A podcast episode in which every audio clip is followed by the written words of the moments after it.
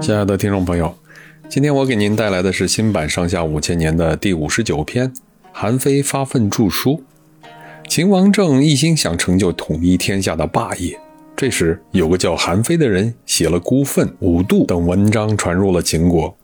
韩非生于韩国贵族家庭，他拜儒家代表人物荀况为师，与他一同求学的还有大名鼎鼎的李斯。他们两个是荀况众多弟子中学问最好，也是名声最大的。战国末期，社会局势异常的混乱，各国诸侯为巩固或扩大自己的地位，展开了频繁的明争暗斗。有的恃强凌弱，对弱小的国家实行武力兼并，百姓流离失所，深受其苦。韩非清楚地认识到，在这种局面下，儒家仁政的观点，仁者爱人的主张已经完全推行不下去了。为了适应社会发展的趋势，他提出了法治的思想主张，认为随着时代的进步，社会生活和政治制度都要跟着变化，复古的主张已经行不通了。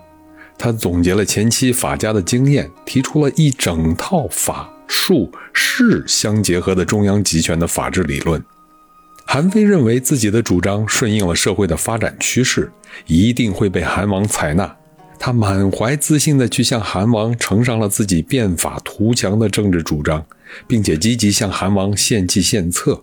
起先啊，韩王还听得蛮认真，不住地点头表示赞同。可是听着听着，韩王就不耐烦起来。原来韩非有口吃的毛病，一到紧张或者得意的时候啊，就越发口吃的厉害。这韩王实在是听不下去了，就挥挥手把韩非打发走了。韩非的满腔变法热情被兜头浇上了一盆冷水，他很不甘心。他想：我不能说，但还我能写呀。我的主张不被韩王采纳，但肯定有识才的明君。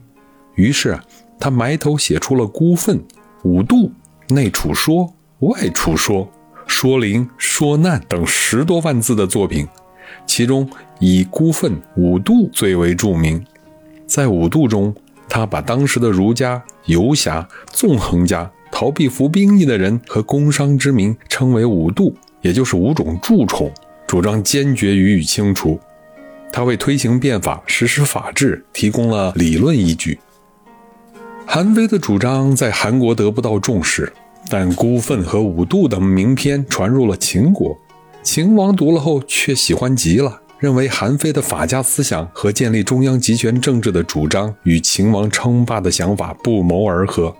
他感叹道：“哎呀，真是厉害啊！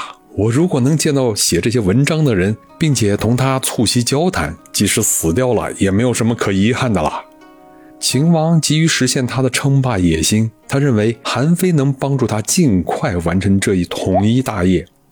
于是他发兵加紧攻打韩国，韩王看到情势危机，不得不派韩非出使秦国。韩非到了秦国，秦王非常高兴，以贵宾的礼节招待他，并多次与他交谈，倾听他的变法主张。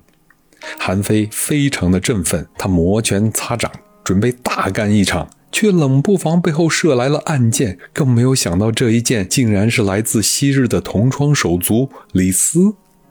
原来啊，李斯在跟荀况学习法治国家的办法之后，急于施展自己的政治才华。他认为秦王打算吞并天下，霸气十足，在秦国自己一定能够大显身手。于是他辞别了老师，投奔秦王，果然得到了秦王的重用。现在他看到秦王对韩非十分的赏识，生怕韩非一旦得势，自己将受到排挤。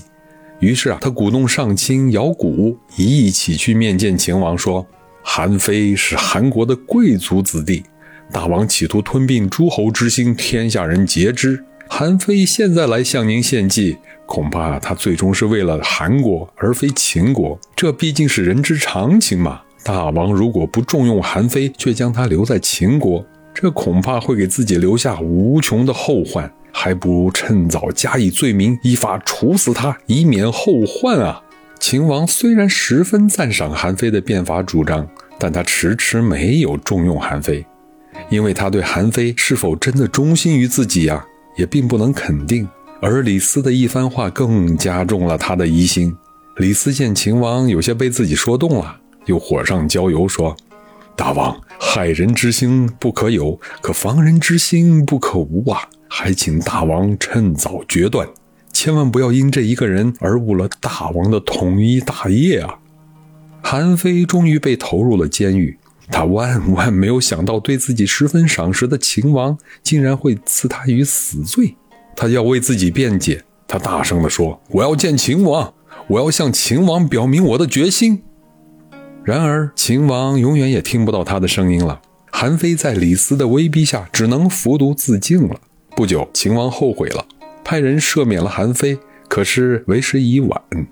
后来，秦王采用了韩非的法治思想，这对他统一六国、建立专制主义中央集权国家起到了重大的作用。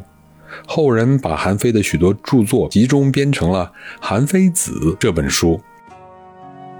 好，明天我们继续给您带来新版上下五千年的第六十篇《秦王吞并六国》，欢迎到时候收听，再见。